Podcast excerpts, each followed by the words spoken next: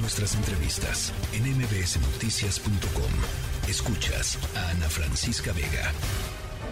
Hace varios años se inició una institución, lleva por bandera la excelencia. Todos sus alumnos compartimos el sentir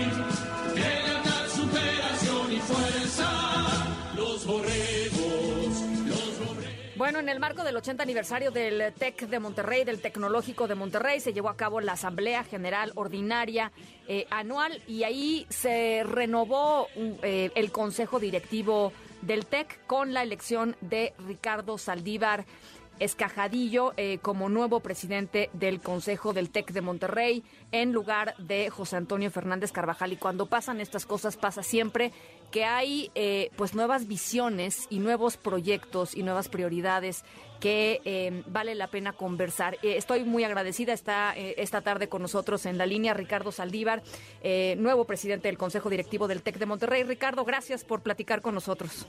Muchas gracias a ti, Ana Francisca. Me da, como siempre, mucho gusto saludarte. Igualmente, pues a ver, yo sé que vienes con, con muchas ideas, con muchas eh, eh, nuevos proyectos, con un énfasis en la promoción, eh, por ejemplo, a la ciencia, pero ¿por qué no nos platicas un poquito tú cuál es la visión para el TEC? Cómo no, con mucho gusto. Empezaría diciendo que eh, en el TEC estamos muy orgullosos de nuestra historia, de ser una de las instituciones educativas líderes en el mundo y que este liderazgo nos motiva y nos obliga a ayudar a nuestra sociedad a enfrentar el reto de mejorar su competitividad, de acelerar su transformación y de responder mejor a los grandes retos que estamos viviendo en el mundo. Tenemos eh, enorme talento en el TEC y queremos continuar contribuyendo a tener un mejor México y un mejor mundo, Claro. eh, comprometidos a continuar innovando, transformando y creando. Y en ese sentido, eh, lo que hemos eh, señalado en el marco de la asamblea anual a la cual tú te referiste es la importancia de que aceleremos el desarrollo de nuestra capacidad de investigación. Hemos eh, logrado grandes avances. Sabemos que tenemos un gran prestigio en nuestra capacidad de formación académica y queremos continuar acelerando nuestro paso en materia de investigación aplicada que resuelva las necesidades de la sociedad, que genere conocimiento, que fomente el emprendimiento. También en el campo de la salud vamos a continuar desarrollándonos en materia de salud, tanto en la parte de formación académica, atención clínica e investigación en el campo de la salud. Y hoy en día sabemos, Ana Francisca, también que la necesidad de aprender que todos los seres humanos estamos viviendo no termina cuando obtienes un eh, grado académico. Y por ello hemos eh, decidido que continuaremos avanzando en todos aquellos programas que permitan a las empresas y a las personas que tienen necesidad de obtener nuevas competencias o de profundizar y actualizarse en las que tienen nuestros programas de aprendizaje a lo largo de la vida, de tal manera que podamos ofrecer oportunidades alternas para la vida laboral.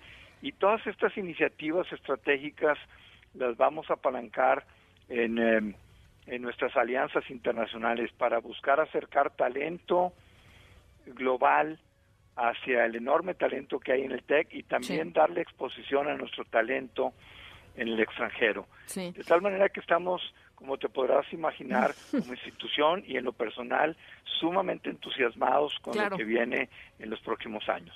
Ahora, eh, hay que decirlo, eh, es un momento complicado para las instituciones eh, educativas en México. Estábamos platicando hace algunos días incluso eh, sobre la, la- la próxima aprobación o la eventual aprobación de una nueva ley eh, general de humanidades, ciencias, tecnología e innovación eh, que pone pues verdaderas trabas justamente a temas como la innovación, que eh, intenta, digamos, eh, acotar la, conceptos como la libertad de cátedra, que sabemos que son fundamentales para la vida activa de las universidades y para, para el desarrollo, digamos, de, nuevos proyectos y de nuevas ideas.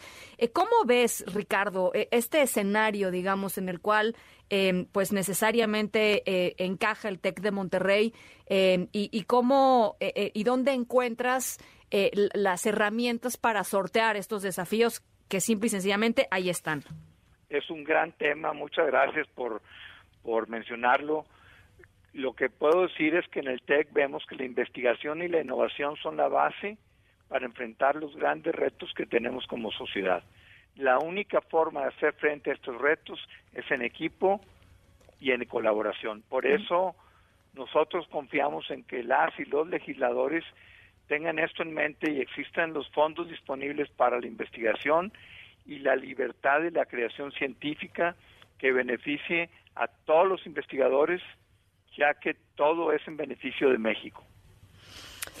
Bueno, pues eh, ahí está, Ricardo. No sé si hay algo más eh, de lo que de lo que quieras platicar. Creo que creo que están sentadas las bases para una muy buena temporada del Tec de Monterrey. Eh, yo sí te quisiera hacer ahora que lo que lo pienso una última pregunta, Ricardo, que tiene que ver justo también con esta noción que, que siempre ha impulsado el Tec, que es la noción de la, la, innovación, el, estudio universitario y la vinculación con el sector productivo del país. Eh, esta vinculación está también hoy siendo cuestionada desde instituciones como el CONACIT, por ejemplo, que ven en estas vinculaciones, em, pues a veces em, em, situaciones no positivas para el desarrollo del país. Yo sé que el TEC en su ADN está ahí y, y, y de hecho es parte del ADN del TEC de Monterrey. Eh, ¿cómo, lo, ¿Cómo lo sientes tú en ese sentido? No nada más para la comunidad em, de, Monterrey y aledaños, sino en general para el desarrollo del país. Sí, claro, mira, eh, nosotros tenemos una visión muy clara hacia el 2030, tenemos un plan estratégico detallado al 2025 y esto tiene que ver con el liderazgo, la innovación y el emprendimiento para el florecimiento humano. Y esto del florecimiento humano no es más que la búsqueda de ser todos mejores personas, tener una mejor comunidad y un mejor planeta. Y, en ese sentido es que nosotros vamos a seguir buscando formar eh, grandes personas competitivas que sumen a la sociedad, que permitan un mundo mejor, más equitativo, sustentable y por supuesto vinculándonos con las empresas y con los emprendedores y entendiendo las demandas de la sociedad en materia laboral para asegurar que nuestra oferta educativa está adecuada a lo que hoy requiere la sociedad. Eh, eh, eso es en lo que estamos trabajando, lo hemos venido haciendo y estamos comprometidos a que así eh, seguiremos, en eso seguiremos enfocados en los próximos años. Pues yo estoy segura que como siempre tendrá muchísimo éxito eh, este nuevo encargo eh, en, tu vida profesional, Ricardo, y por supuesto en la consolidación del proyecto dentro del TEC de Monterrey. Te agradezco mucho estos minutos y estamos en comunicación, ¿te parece? Creo que hay un montón de temas que podemos conversar.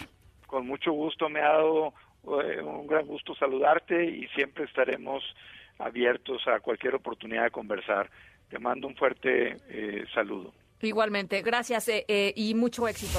La tercera de MBS Noticias.